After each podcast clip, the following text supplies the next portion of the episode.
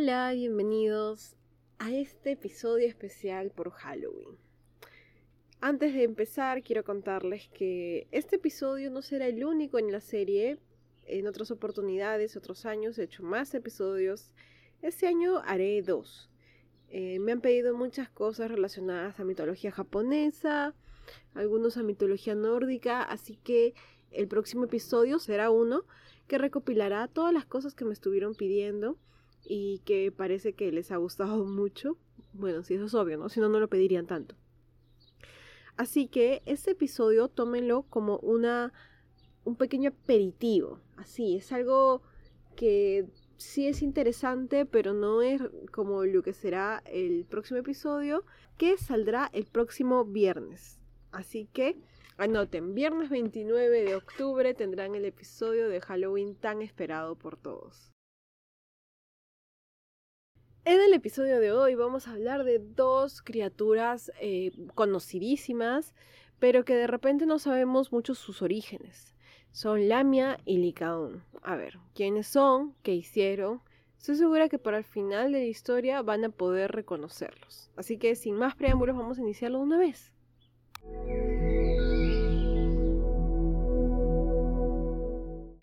Licaón era el rey de Arcadia, una región en el Peloponeso.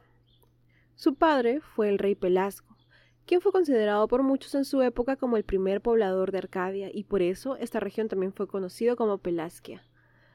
Ahora, sobre su madre hay mucho desacuerdo. Algunos dicen que fue la de Melibea o de Yanira o alguna otra. Como rey, Licaón fue conocido como alguien muy religioso al que el pueblo quería mucho. Tuvo muchísimas esposas porque ya sea por interés personal o que tuvo muchos hijos, muchísimos, probablemente hasta 50 varones. También tuvo hijas. De estos cincuenta y tantos, solamente tres fueron mujeres, Calisto, Día y Sofis. Ahora, este hombre no fue famoso por tener hijas, así que ese no era el punto. Existe una historia relacionada a Licaón y sobre un castigo que recibió, el problema aquí, antes de contarles, es como siempre hay muchas versiones, pero en este caso aún más, porque son versiones con inicios distintos, desarrollo distintos y finales distintos. Es como si fueran dos historias totalmente diferentes, o hasta más. Podemos rescatar estas. En una primera versión, existió un Licaón bueno, justo, uno que fundó ciudades, construyó templos e instauró juegos en honor a Zeus. Era, como les decía al inicio, un hombre muy religioso e hizo toda clase de ofrendas a Zeus. Su devoción era tan profunda que no se limitó a ofrecer solo comida, animales y riquezas, sino que se decidió por ofrecer a humanos. Esto despertó la ira de Zeus. Para, al parecer no estaba permitido, el problema es que mi causa no se detuvo ahí. Dijo, ya, estoy sacrificando personas y está todo bien, todo excelente sacrificar personas. Pero ya no sé de dónde más sacar personas. Así que se le ocurrió lo siguiente. Él iba a recibir extranjeros, a cualquiera que se apareciera por su palacio y les iba a dar al ojo en su casa. A engaños entonces los asesinaría y así podría sacrificarlos a su gran dios.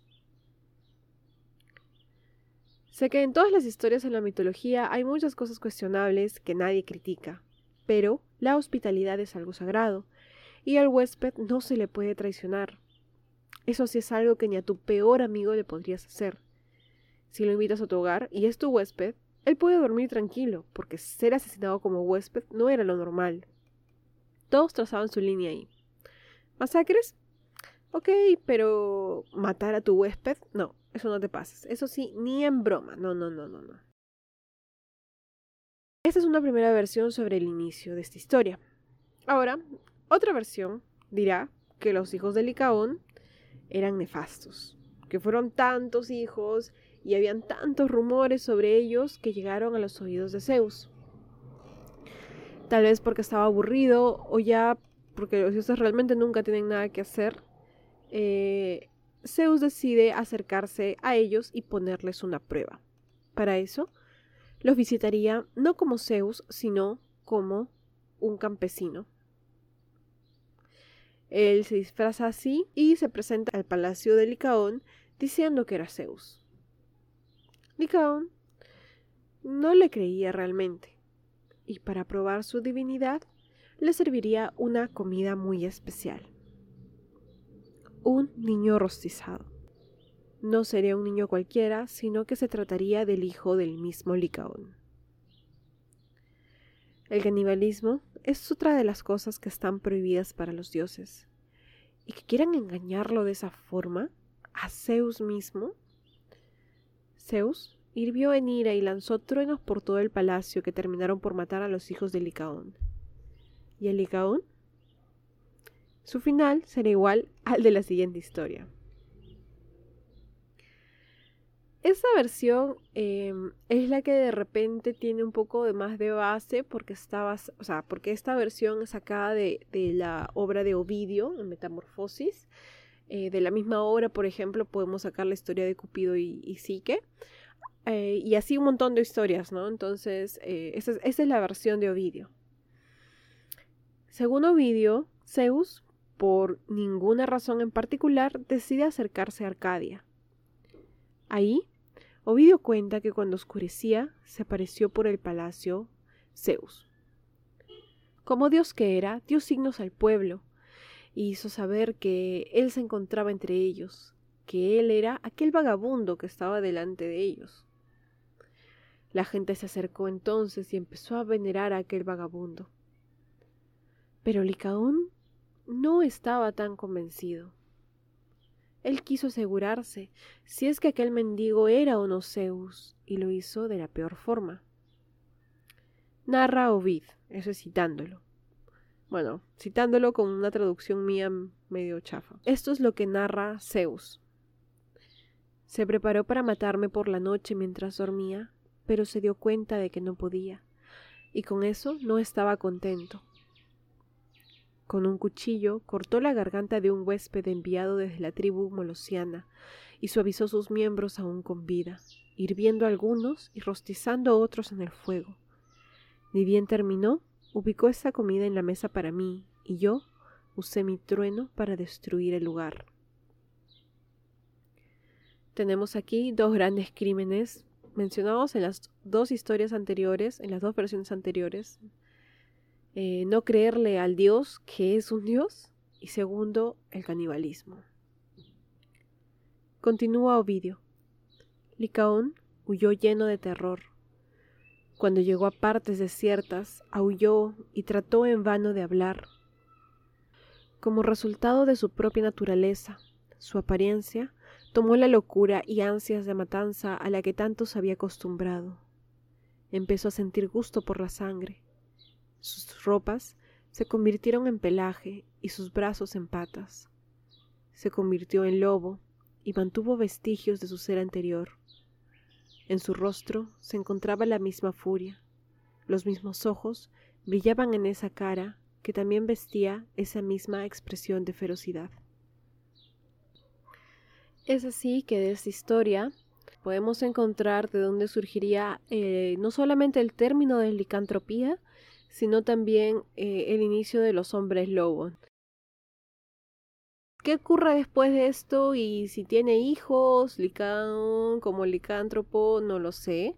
Definitivamente es una de las fuentes para lo que es, para lo que se conoce de licantropía hoy en día, ¿no? Nada más yendo a Wikipedia, en la definición de licantropía, bueno, pues no, este, hablan de, de que es la persona que puede transformar un ser humano en lobo, ¿no?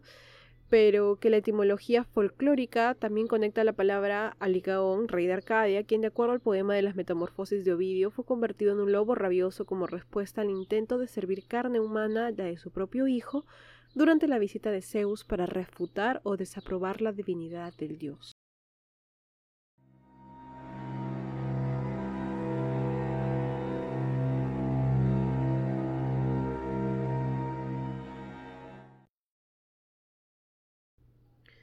Continuando con nuestras historias, tenemos al segundo personaje de la noche.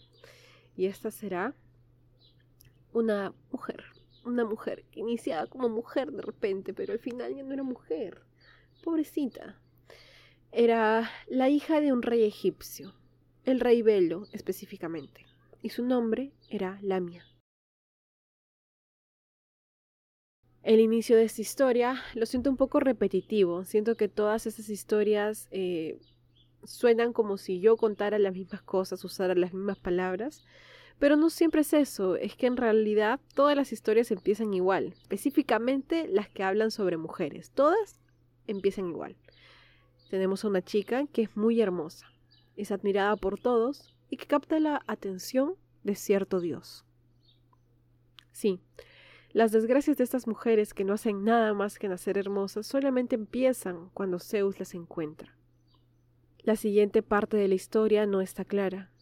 Zeus ve a Lamia, hermosa, y se enamora de ella.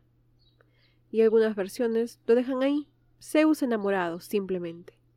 Mientras que otras sí especifican que Lamia se convertiría en la amante de Zeus.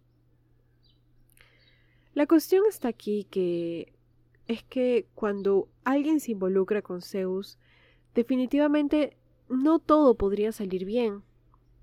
Y es como ya sabemos, detrás de Zeus, siempre observando, hay alguien poderoso que se encarga de hacer la vida imposible a aquellos que se atrevan a interferir. Hera no podía dejar que pasara esto, y como castigo, tomó a lo más preciado para Lamia, sus hijos. Hera provocó locura en Lamia, y ella, desquiciada, sin nada de sensatez en su cuerpo, hizo lo que Hera le ordenó. Tomando a sus pequeños hijos con las manos, procedió a asesinarlos. El castigo de Hera no consistía en solo quitarle a sus hijos, sino en que ella misma los asesinara. No sería este todo su castigo, sino que, para que Zeus no pose más los ojos en su belleza, Hera la convertiría en un monstruo. No es que la va a transformar en nada, no es que va a decir vas a ser horrible, no. Simplemente la condena a no cerrar los ojos nunca, para que así nunca olvide la imagen de sus hijos perdiendo la luz de los ojos en sus propias manos. Algunas versiones agregan al castigo de Lamia una maldición. Cada vez que ella diera luz, Hera lo asesinaría o haría que ella misma lo hiciera.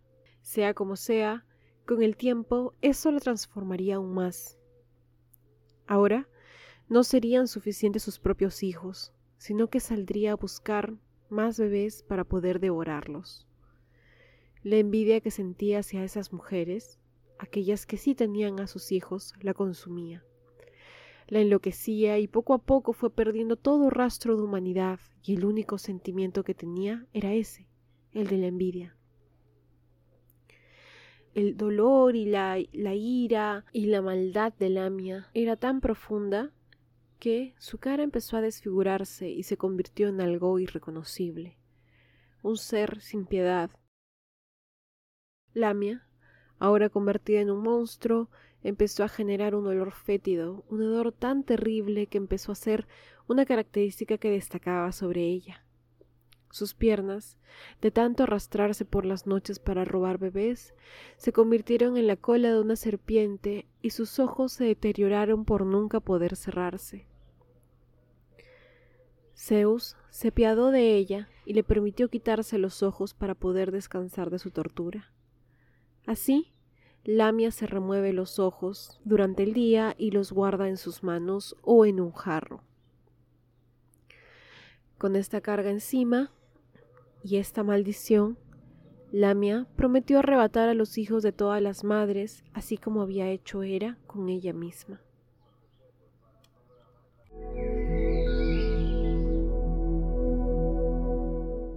Esto será todo por hoy. Sé que es un episodio súper cortito, pero es porque estamos guardando para la próxima semana.